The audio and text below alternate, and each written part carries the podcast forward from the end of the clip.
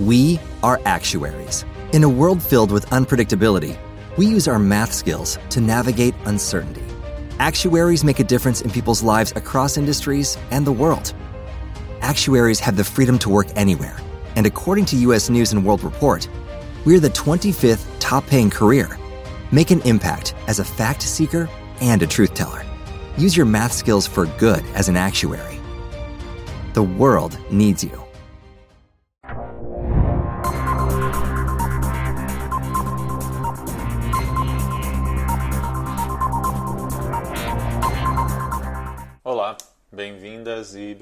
Se você mora no Brasil, bem-vinda e bem-vindo. Você conhece essa birosca em que a gente vive. Hoje eu vou falar sobre uh, uma matéria que saiu no Fantástico no domingo e, e aí resgatei um pouco da jurisprudência em torno disso, que é uh, algo muito bizarro, que é permitir que pessoas sejam presas preventivamente e eventualmente processadas e condenadas com condenações confirmadas, inclusive em segunda instância, um processo baseado tão somente numa foto, no reconhecimento por uma foto de um livro que por alguma razão uma delegacia tem, e aí eu quero questionar um pouquinho também, não só o fato das condenações baseadas em foto, mas também o próprio catálogo, o próprio catálogo menu ali de, é, de pessoas que as delegacias possuem. É um pouco sobre isso que eu quero falar, mostrar que, na verdade, isso viola flagrantemente a Constituição e só mostra, mais uma vez, o típico cliente do sistema penal nesse país, que, em que o sistema penal não está interessado efetivamente em a, a procurar, investigar e punir a, crimes de verdade, tipo assassinato, estupro, etc., mas na verdade está preocupado em ficar prendendo ladrão de galinha e pessoa portando 3 gramas de maconha. É um pouco sobre isso que eu quero falar hoje. Birosca News é esse quadro que eu faço toda semana, todas as terças e sextas, mudei o dia mais ou menos nesse horário sempre, e uh, no qual eu falo sobre questões do direito e, eventualmente, trato de algumas repercussões disso na política. Uh, esse conteúdo fica depois disponível no youtube.com c Alexandre Bahia. Também tem o podcast do Birosca News, disponível no Deezer, Spotify, várias outras plataformas. E todos os acessos, uh, todos os links para esses acessos estão no meu Instagram, instagram.com barra alebahia, underline, e aí você pode consultar os programas anteriores, uh, assinar o podcast, assinar lá o, o, canal do YouTube, em que eu coloco também outros vídeos, além do Birosca, tem outros vídeos de palestras e eventos que eu participo, enfim.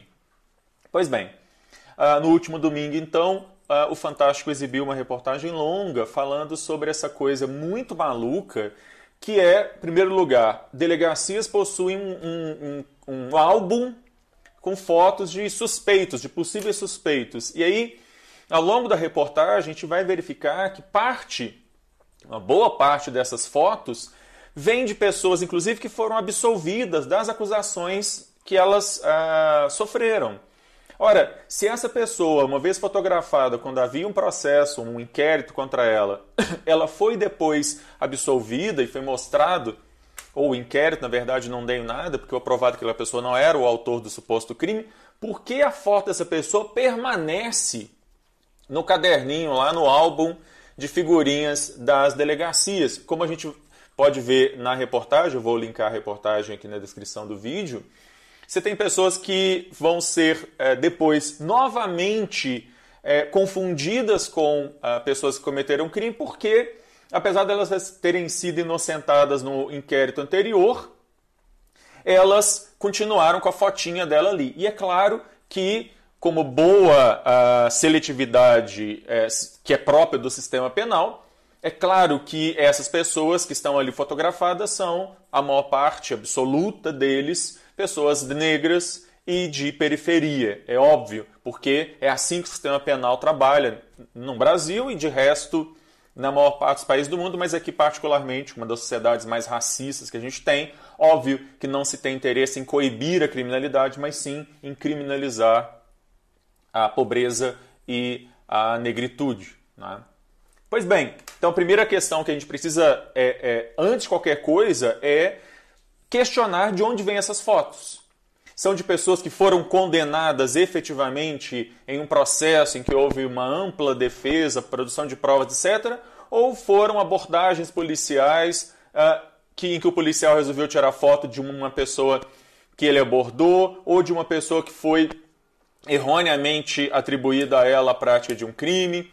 O, o Ricardo está lembrando aqui é, justamente do artigo 226 do Código de Processo Penal, e eu quero falar desse, desse artigo, inclusive, viu, Ricardo? Mas vamos lá.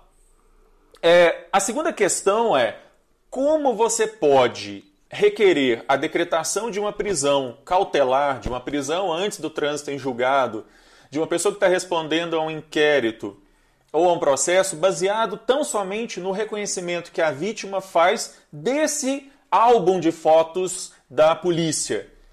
É claro, alguns promotores na reportagem, delegados, vão dizer as fotos são importantes. Eu, na verdade, questiono de plano de onde é que vieram essas fotos. Mas, ok, uh, supondo que essas fotos sejam produzidas de maneira correta, o que não me parece ser o caso em boa parte dos casos, é, supondo que seja feito de maneira correta, é claro que um pedido de prisão cautelar ou uma condenação dessa pessoa não pode ser baseada tão somente numa foto tão somente no reconhecimento de uma foto.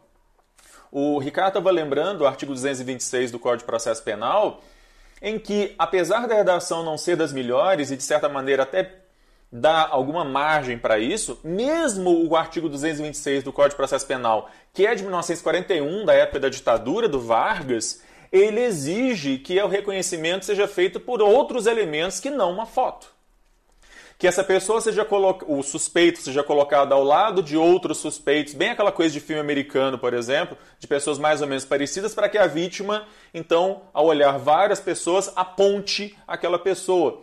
Então, mesmo num cumprimento assim muito restrito do Código de Processo Penal, que é ruim, né, que é deveria ter sido reformado nesse sentido há muito tempo, nem isso, na verdade, o, a Polícia Civil segue quando mantém esse tipo de prática.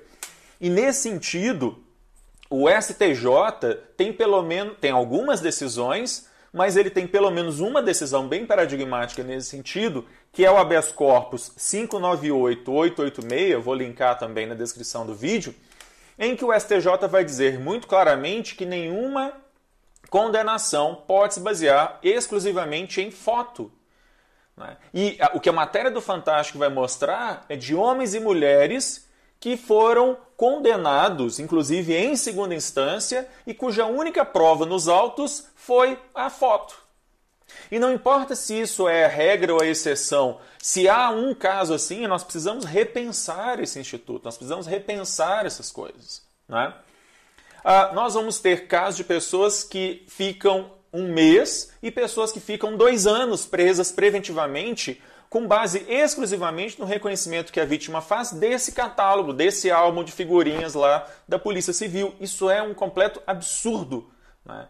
É um completo absurdo. Não há, até pela lógica do, do, do Código de Processo Penal, em que se prevê uma série de outras medidas em que a prisão cautelar é a última, só se nenhuma outra medida for possível é que deve ser decretada a prisão cautelar e, na verdade, o que, o que é a regra, o que é exceção, acaba virando a regra. E essas pessoas inocentes são presas preventivamente e, de acordo com a pesquisa que é mostrada na reportagem, elas passam em média nove meses. A média dessas prisões é, é de nove meses. Isso é um completo absurdo. Isso é um negócio que é absolutamente surreal.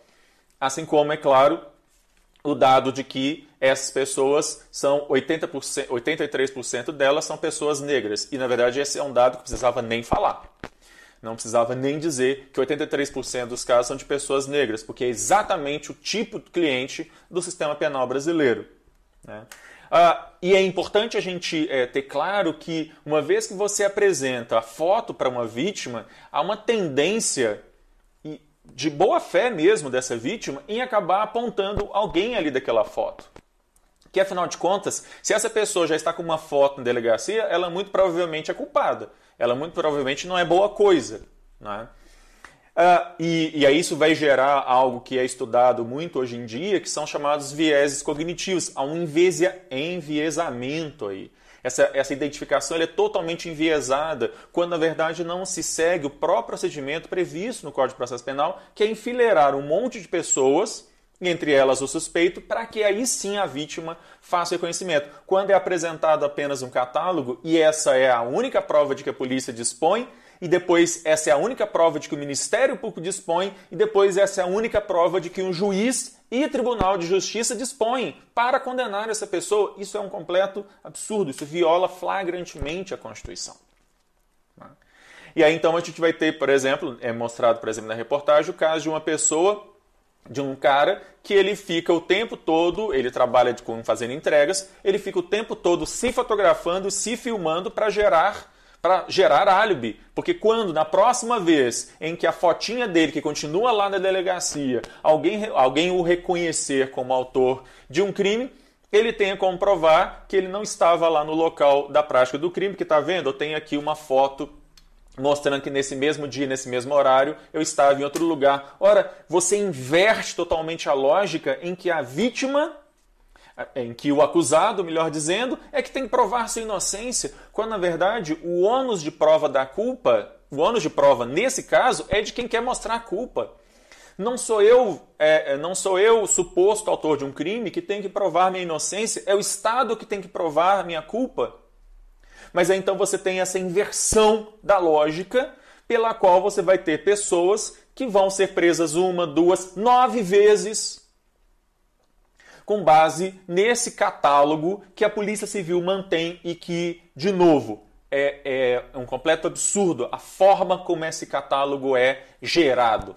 Né? A gente começa por aí. E aí, é claro, né, uma vez que essa pessoa já está ali e uma vez que essa pessoa já foi presa pelo menos uma vez, ainda que ela tenha sido depois absolvida, ainda que tenha sido reconhecido o erro, essa pessoa fica marcada para o resto da vida pelos vizinhos, pela família, por possíveis patrões, por possíveis empresas que vão contratar essa pessoa e você transforma então a vida dessa pessoa num constante rememorar daquilo dali. E isso me faz lembrar de novo a ideia lá do direito ao esquecimento, que eu falei um outro dia. Esse é um caso em que essas pessoas deveriam exigir judicialmente que as fotos delas fossem tiradas desse catálogo, justamente para garantir o direito ao esquecimento, para garantir que quando baterem na sua casa não seja de novo a polícia, de novo te prendendo por algo que você não fez simplesmente porque a sua foto em algum momento passou pelo sistema e permaneceu ali.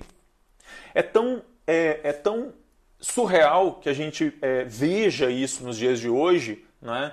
porque é, eu realmente não consigo é, é, imaginar o tipo de, de violação, né? não consigo dimensionar o grau de violação aos direitos fundamentais mínimos, básicos, pelos quais esse tipo de prática atravessa.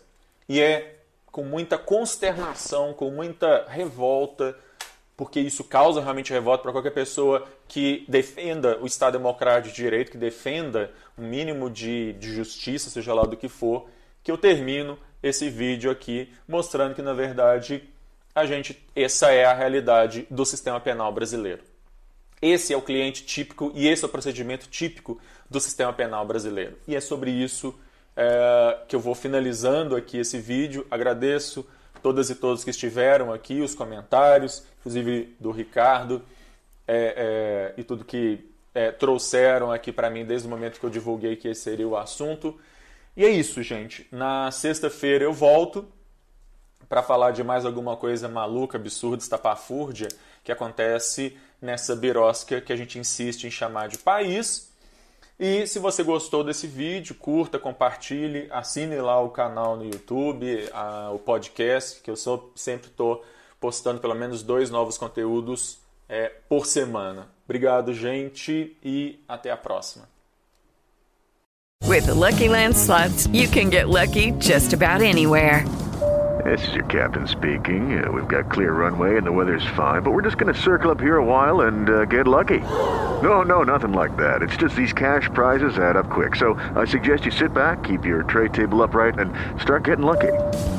Play for free at LuckyLandSlots.com. Are you feeling lucky? No purchase necessary. Void where prohibited by law. 18 plus terms and conditions apply. See website for details.